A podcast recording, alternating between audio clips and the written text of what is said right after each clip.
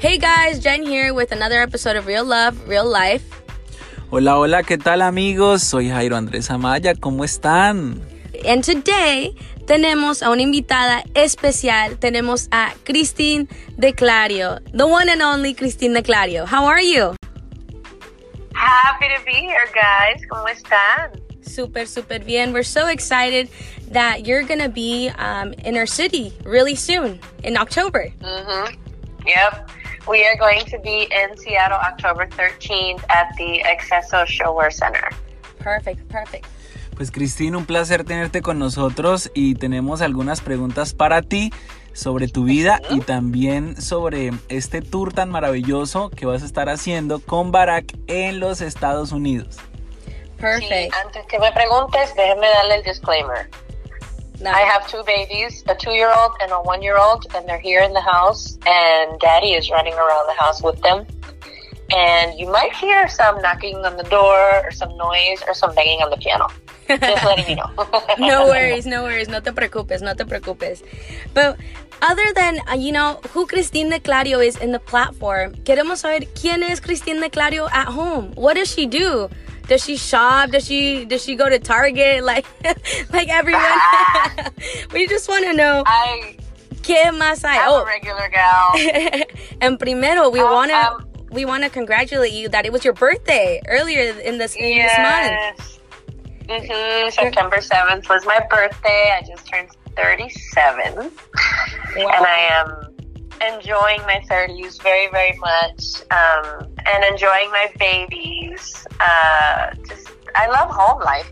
When I'm not on the platform, I'm usually with the kids Mhm. 24 7 because uh, I still nurse the little one. So Uh-huh. I'm pretty, pretty involved in their lives. And my two year old is looking at me right now through my door and trying to come in my office. Um, and I'm just a regular girl. I like being at home, keeping everything in check, and trying to keep my life handled and organized. Yes, I like to go shopping, but I prefer to shop online. cool, cool. um, and just the day to day stuff. I love, you know, walking around the house in my PJs, Mhm. just hanging out with the kids and with my husband. That's that's kind of my day to day. If I'm not slaving over working or coordinating some tour. Right, right. Cristina, y entre la música, los viajes, eh, la familia, ¿cuál es tu hobby preferido? ¿Qué es lo que haces cuando estás eh, haciendo ya tu tiempo libre, tu pasatiempo preferido? Porque sé que con bebés Ah. igual es difícil que te quede un tiempito, pero cuando te quedan algunos minutos ¿qué- de tu gusto, ¿qué, qué es lo que hace Cristina en su pasatiempo preferido? Pues todos mis pasatiempos han pasado a otro tiempo. it's it's all the things that I used to do consume time. Um, and my time right now is being consumed by the babies, which I love.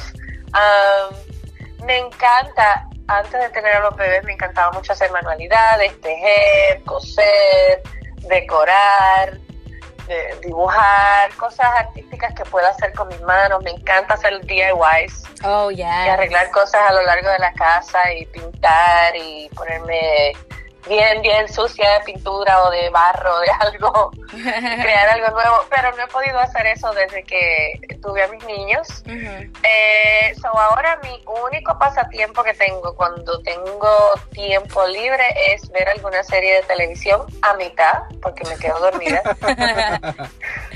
o jugar un jueguito en mi celular de conectar bolitas. Oh, okay. Es lo único que me da tiempo de hacer.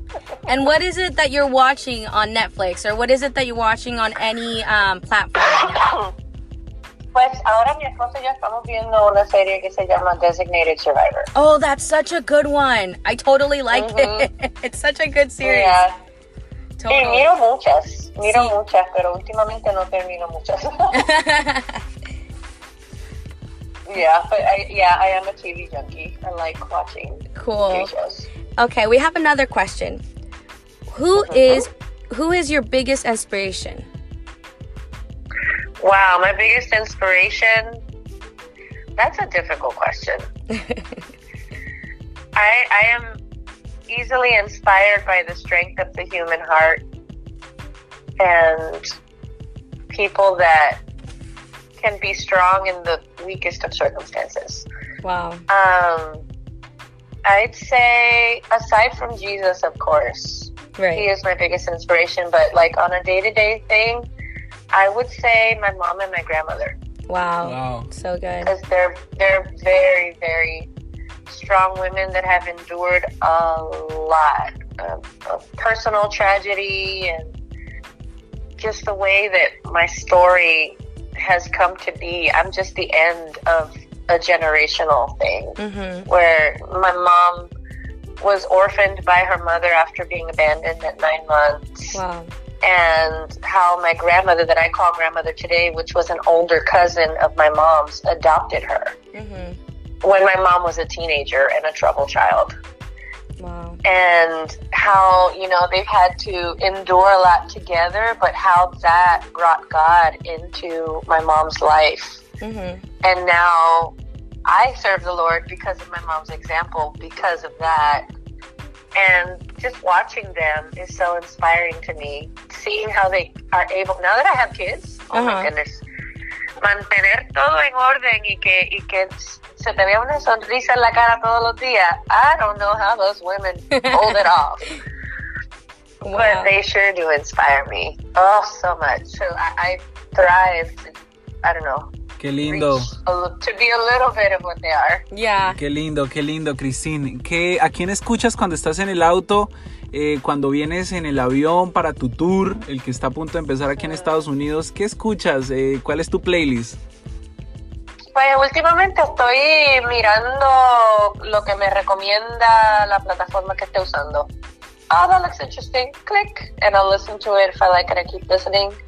Pero el disco que he estado escuchando mucho en estos días es el disco nuevo de Toby Mac de remixes. Está Yeah. bueno. That's a good one. Especially because my kids love dancing. So, Oh, that's so good. yeah. Well, now transitioning over, and we're gonna talk about your tour. Will you be? Will you be um in a tour bus? Will you be flying, Wow. or which which of those two will you be doing?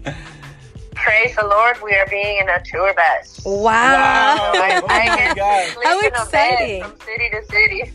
Wow. Como en las Not películas. that there's a whole lot of sleeping because my kids are going to be sleeping with me. So Yeah, yeah.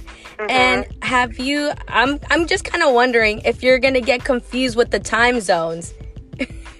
oh, most probably, most probably, yeah. I need I need prompters everywhere. The guys already know that they need to greet me with what day it is, Mm-hmm. with what time it is, with when I need to be where, and if if I could get through those 24 hours, being a full time mom, full time artist, full time wife, full time everything, Co- okay. co- Cristín, But my team already knows that I try to focus on the major stuff and let them focus on the little details. yeah.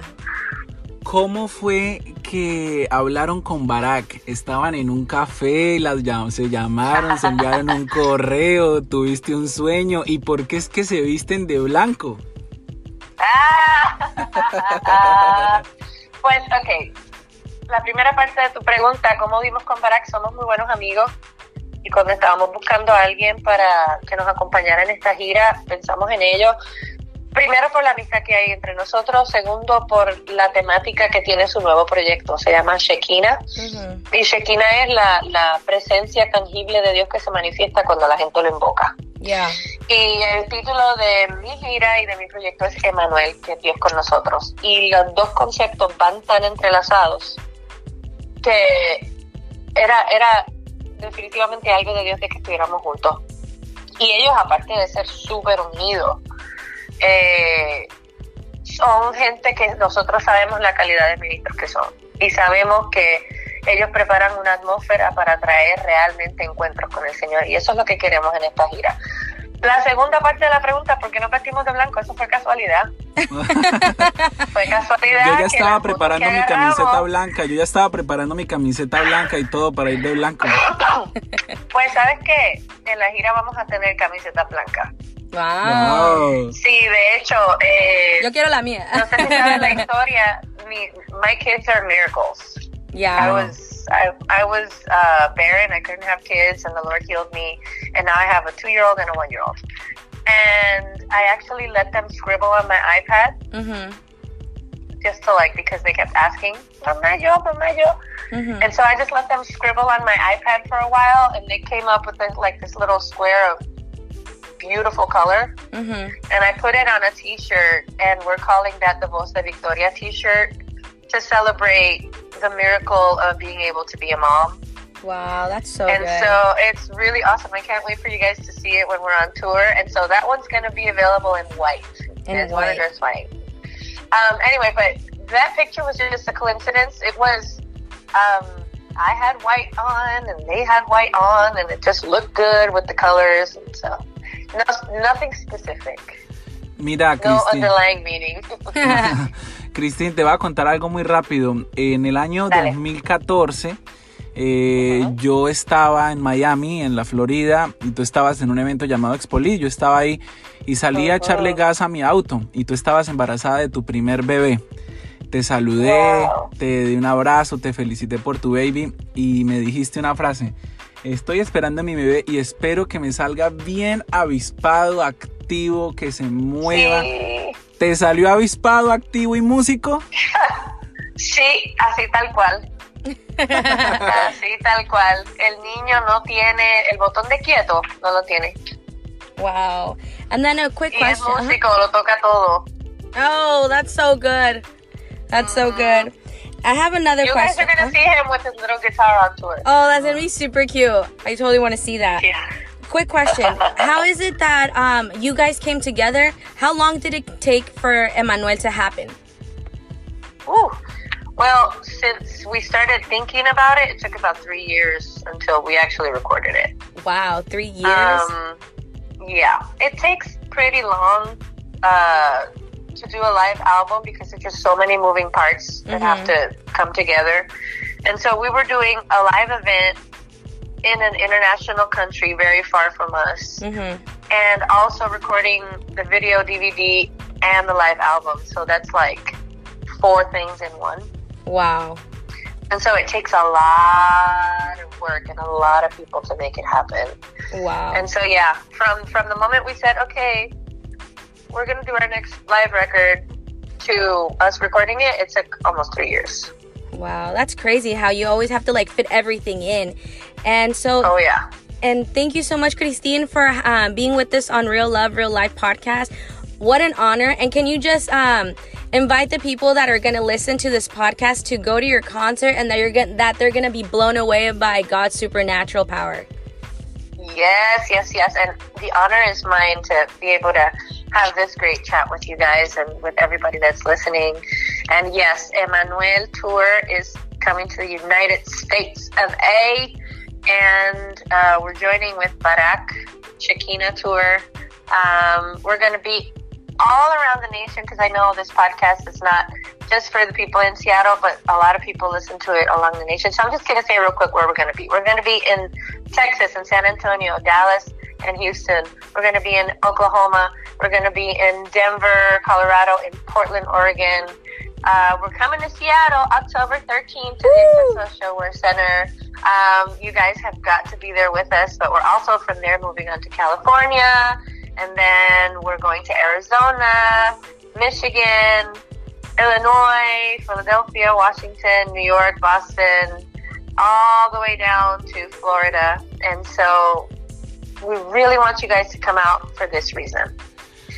God is moving and He is renewing and He is changing the things about us that need to be changed and stripped, and He is bringing forth Himself in us and through us. And that only happens when we come together and we invoke His presence over our cities.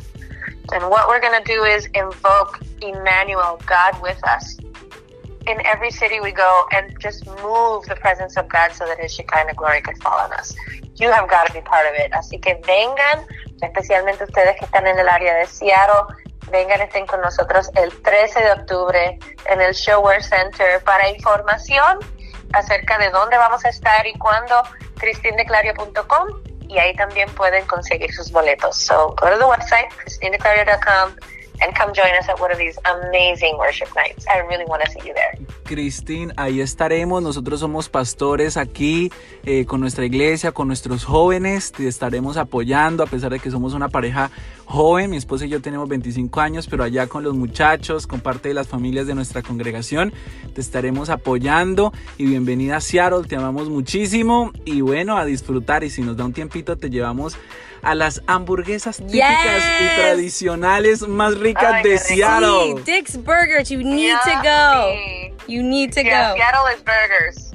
Sí, las más Dick's famosas. Burgers, Dick's yeah. se llaman. hmm Thank Yeah, you so we'll be much. those for sure. Yeah. Thank you so much, Christine, for this uh, for this interview. We're gonna have a lot of listeners, um, and we're just so excited to what's to come. Thank you guys. I love you guys. Y a todos los que nos escuchan, big, big hugs, but bigger blessings.